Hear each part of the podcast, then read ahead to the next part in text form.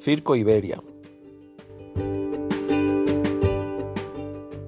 Aún no acierto a saber si terminó siendo el espectáculo más grande del mundo o algo más propio de la estrada, pero así, despeñado por una hendidura del tiempo a otro tiempo, es como lo recuerdo, como el cabaret del Copacabana, a unos pasos del Café Zurich, coronando las ramblas de Barcelona, donde unos veían sordidez y miseria, yo veía libertad, dicha y rebeldía.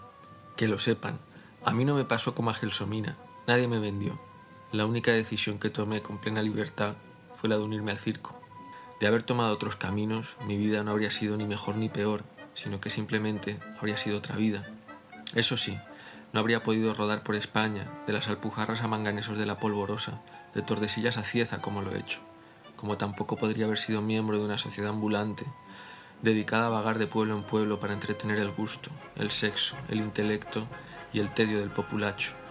Acompáñenme, que apenas empiezo con esta función y aún no hemos llegado al origen, el alfa y el omega de todo esto, la espléndida República de Ibi.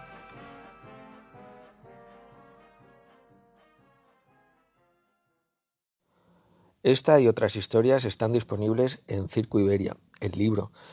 Lo puedes encontrar en Amazon y en cualquier sitio donde vendan libros.